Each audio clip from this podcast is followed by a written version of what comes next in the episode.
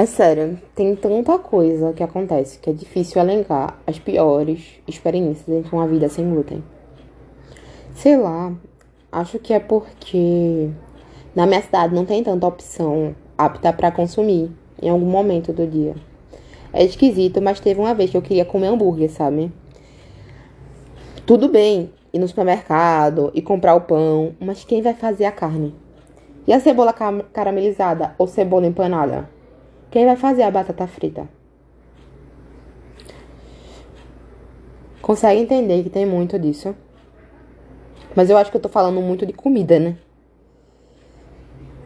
Eu sempre falo de comer como se fosse tudo, mas não é.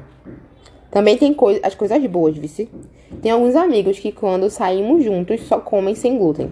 Fazem até a cotinha para comprar um docinho que gosto quando tem festa, tipo confra de Natal, Ano Novo, ovo de chocolate na Páscoa. Isso é bem legal.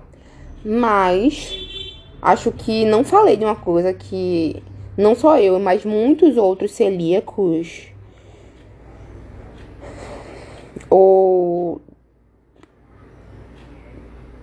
vem como um problema, que é a falta de profissionais capacitados para tratar a doença celíaca ou outras desordens relacionadas ao glúten.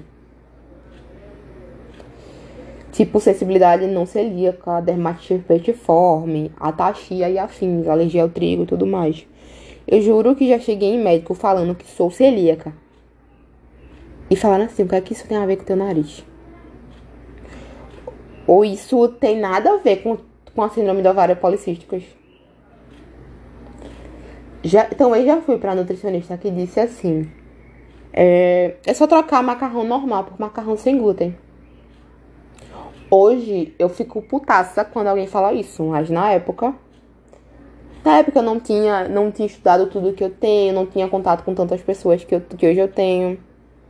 Porque isso coloca em risco a saúde da pessoa.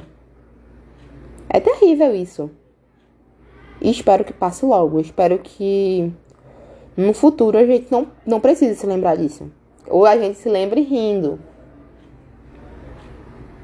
Eu já acho que é um avanço enorme a gente tá conversando aqui porque isso aqui vai alcançar mais pessoas. A gente não tá falando da doença rara, apenas subdiagnosticada.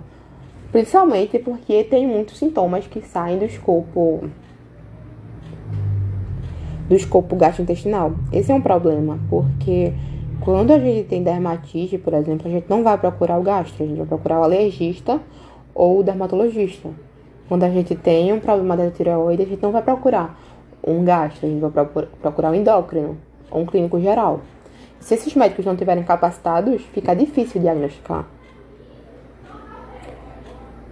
Quantas pessoas que não receberam diagnósticos estão por aí sofrendo?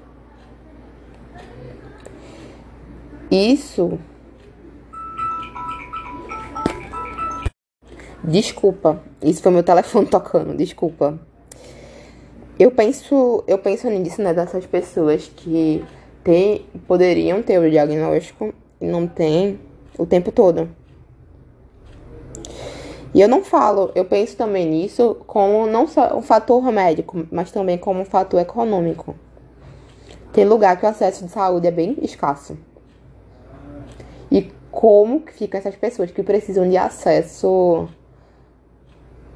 acesso à saúde a saúde básica, o SUS. Aí eles vêm periodicamente à capital. Mas isso não deveria acontecer, deveria ter. Todo mundo deveria ter acesso à saúde. Imagina só, a pessoa acaba de ser diagnosticada com o pior grau de atrofia na velocidade, na velocidade do intestino. Ela precisa de acompanhamento médico mensal, trimestral, com nutricionista mensal e psicólogo mensal. Como é que a pessoa fica? Porque o acesso ao SUS, infelizmente, não é digital. Você tem que ir até a clínica, entende? Hoje, eu olho muito para outras pessoas. Vejo que muita gente não tem acesso ao que tive. Isso é entristecedor. Várias pessoas ficam esperando é, o, a endoscopia, ter vaga na endoscopia, vaga para exame de sangue, o resultado sair, ter vaga para o gastro. E aí? Como é que essas pessoas ficam? Já pensou nisso? Eu penso isso direto, isso me entristece muito. Eu espero que no futuro a gente possa ter um acesso, possa ter unidade de saúde básica, primária, para cada pessoa e elas possam já estar tá ali de olho. Será que isso aqui é doença celíaca? Para a gente ter um diagnóstico mais certeiro. É entristecedor pensar desse jeito, sabia? Pensar que muita, muita gente não tá tendo seu diagnóstico por, por incompetência, por acesso à saúde, por falta de acesso à saúde.